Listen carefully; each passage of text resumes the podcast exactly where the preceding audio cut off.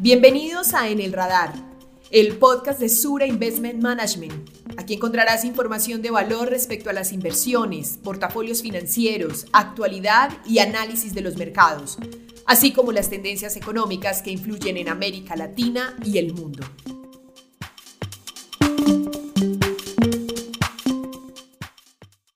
Hola a todos, soy Diego Weitzel, estratega de inversiones en Chile. En este episodio en el radar conversaremos con Natalia Gaviria, nuestra estratega de inversiones en Colombia, con quien analizaremos el posicionamiento de nuestro portafolio a nivel táctico y dinámico en medio de los contrastes de la economía a nivel global. El contexto actual se ha visto marcado por una guerra que ya cumple dos meses y no se han visto grandes avances en la última semana.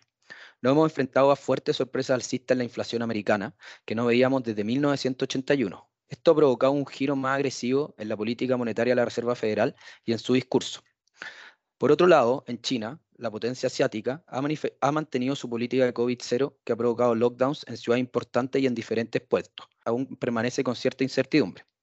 Desde otra perspectiva, si consideramos los riesgos a la baja por el COVID-19 y el desarrollo de vacunas, los excedentes de ahorro que siguen teniendo los consumidores en Estados Unidos, generados por los beneficios fiscales otorgados en la pandemia, y las buenas proyecciones de crecimiento que se mantienen por sobre la tendencia, también hay algunas señales positivas. Es por esto que hoy analizaremos con Natalia Gaviria cuál es el posicionamiento de nuestro portafolio en los diferentes plazos y cuáles son los criterios que están primando en nuestra estrategia ante un panorama de tanta incertidumbre. Hola Natalia, ¿cómo estás? Hola Diego, muy bien. ¿Y tú? Muchas gracias por invitarme a este episodio. Bienvenida. Natalia, antes de entrar en materia e introducirnos de mejor manera en los mercados, quisieras que nos contaran un poco más sobre el ciclo económico que veremos en los próximos meses. ¿Estamos iniciando un ciclo contractivo? ¿Está el mercado esperando diferencia frente a otros momentos contractivos? ¿Qué oportunidades de las estrategias consideramos Sura Investment Management ante esta situación? Yo creo que es muy relevante la pregunta que me haces, sobre todo en un horizonte de tiempo de inversión de más largo plazo. Lo que nosotros normalmente miramos es e, efectivamente en qué etapa del ciclo nos encontramos. Y esta, de hecho, es una pregunta que está muy marcada en el mercado en este momento. Creemos desde Sur Investment Management que estamos en una etapa de ciclo más sesgada hacia la contracción o mejor, hacia la desaceleración. Esto viene acompañado de qué? Pues del retiro, del retiro de los estímulos eh, que actualmente están dentro de las economías, los desbalances entre la oferta y la demanda que dejó la pandemia, la dinámica de los precios al alza que ya mencionabas y que puede ser perversa, por ejemplo, para el consumo. Pero este tal vez sea un contexto un poco diferente al que estamos acostumbrados. ¿Por qué? Porque estamos acostumbrados a un contexto donde una desaceleración se ve acompañada también de menores rendimientos de activos como lo son las materias primas. Pero lo que nosotros creemos es que estamos en una etapa donde las materias primas pueden presentar rendimientos importantes y de hecho lo hemos visto así durante todo 2022. Muy interesante análisis, Natalia. Es verdad que estamos en una etapa del ciclo muy extraña. Hablando de los commodities, ¿cuáles son esos argumentos que nos hacen tener una posición constructiva en estos activos y bajo qué horizonte de tiempo lo estamos considerando en Sura Investment Management? Entonces, básicamente estamos hablando de una etapa de un ciclo de pronto de seis a un año. Hablemos, por ejemplo, de todo 2022.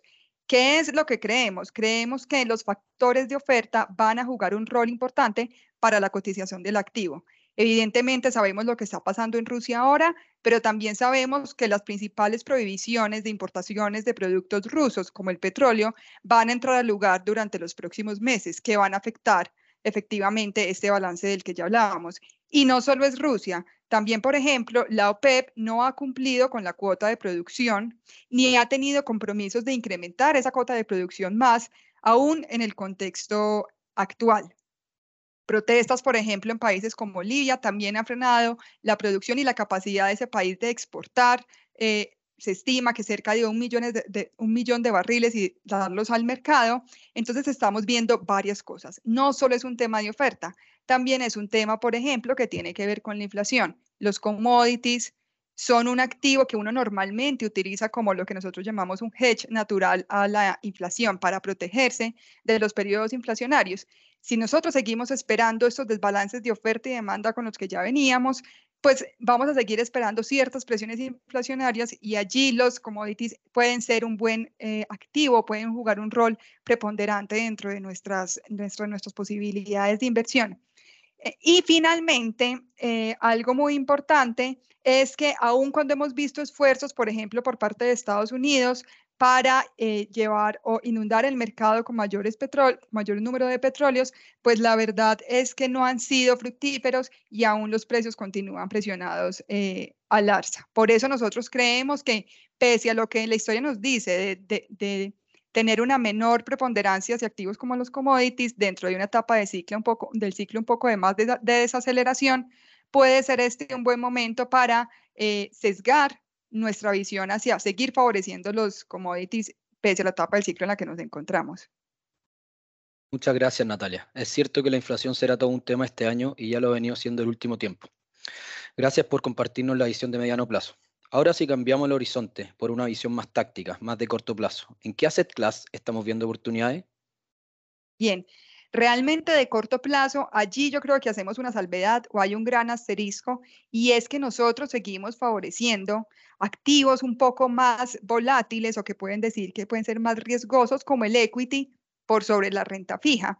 Pero la realidad es que no es todo el equity. Tenemos preferencias por algunos activos puntuales, tal vez dos, Estados Unidos y una región como Latinoamérica. Muchas gracias, Natalia. Hablando de Latinoamérica, región donde tenemos presencia, es importante ahondar en el contexto de la incertidumbre electoral y el descontento social por la elevada inflación y el encarecimiento del crédito. También hemos visto diferentes dinámicas en los países donde hemos visto manifestaciones, tanto en Perú, Chile, Chile en los años anteriores. ¿Cuáles son esos fundamentales que le suman a la región para su buen desempeño en los mercados, pese a sus retos actuales?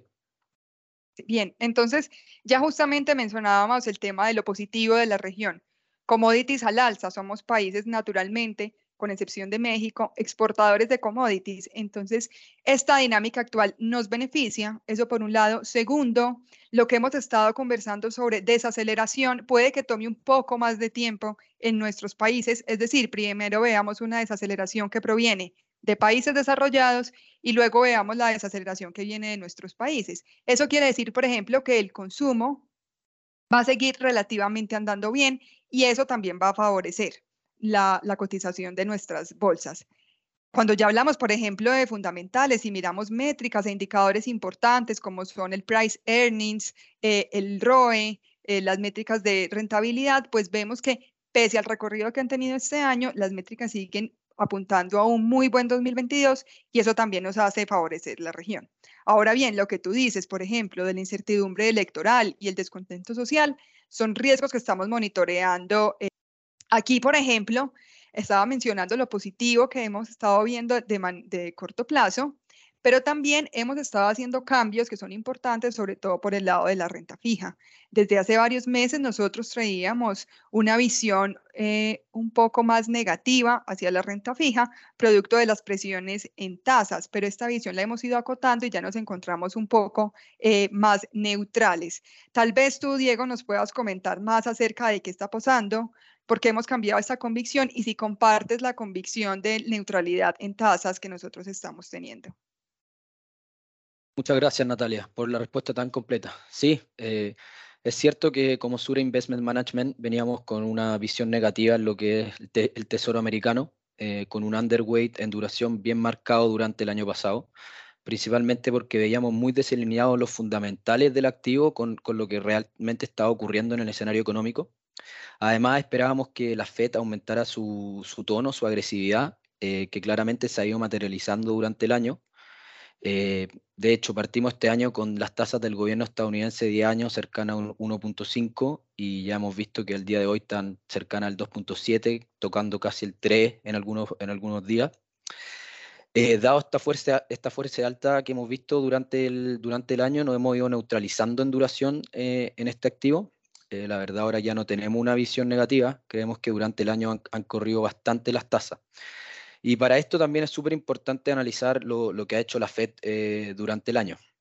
Todo el año pasado y más que, nada el primer semestre vimos que la Fed estaba con este discurso de que la inflación iba a ser transitoria, pero ya hemos visto que Powell, el, presidente de la, Reserva Federal, ha, cambiado el discurso, quitando la palabra transitoria, De hecho, no, como ya comentábamos, nos encontramos la inflación más alta en los últimos casi 40 años en Estados Unidos, entonces ahora la principal pelea de, la Reserva Federal es la inflación. Eh, en sus últimas proyecciones de, alza de tasas para el año eh, nos mostraron que iban a ser 7 alzas, el mercado ya viene descontando entre 9 y 10, entonces para ver y seguir el activo de, los bonos del gobierno va a ser muy importante cómo se mantenga la FED y para esto monitorear la inflación.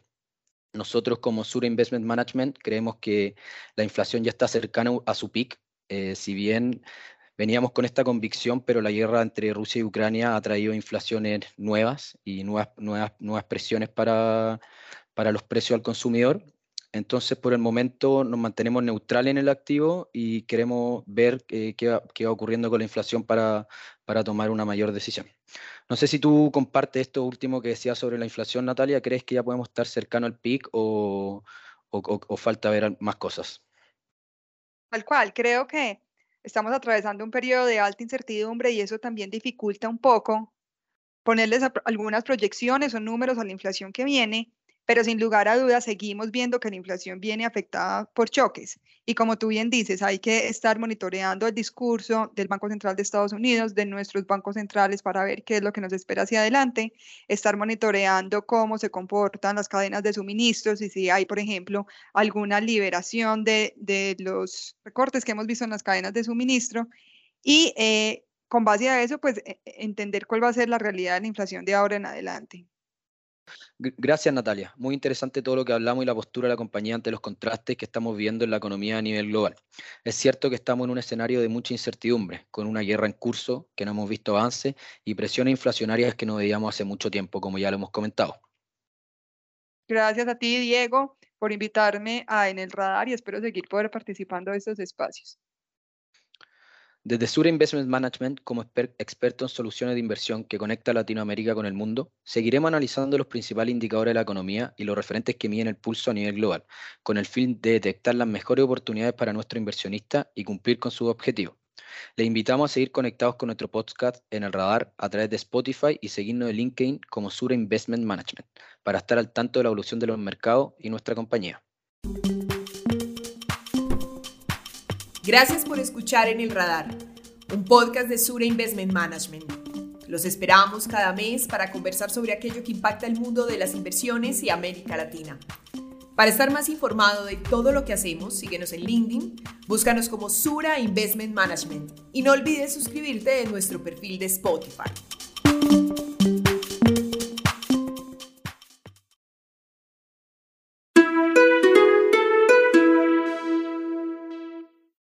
Las opiniones y expresiones contenidas en este espacio no constituyen una recomendación de inversión y no tiene como finalidad garantizar el resultado, el éxito, rentabilidades o rendimientos de las inversiones.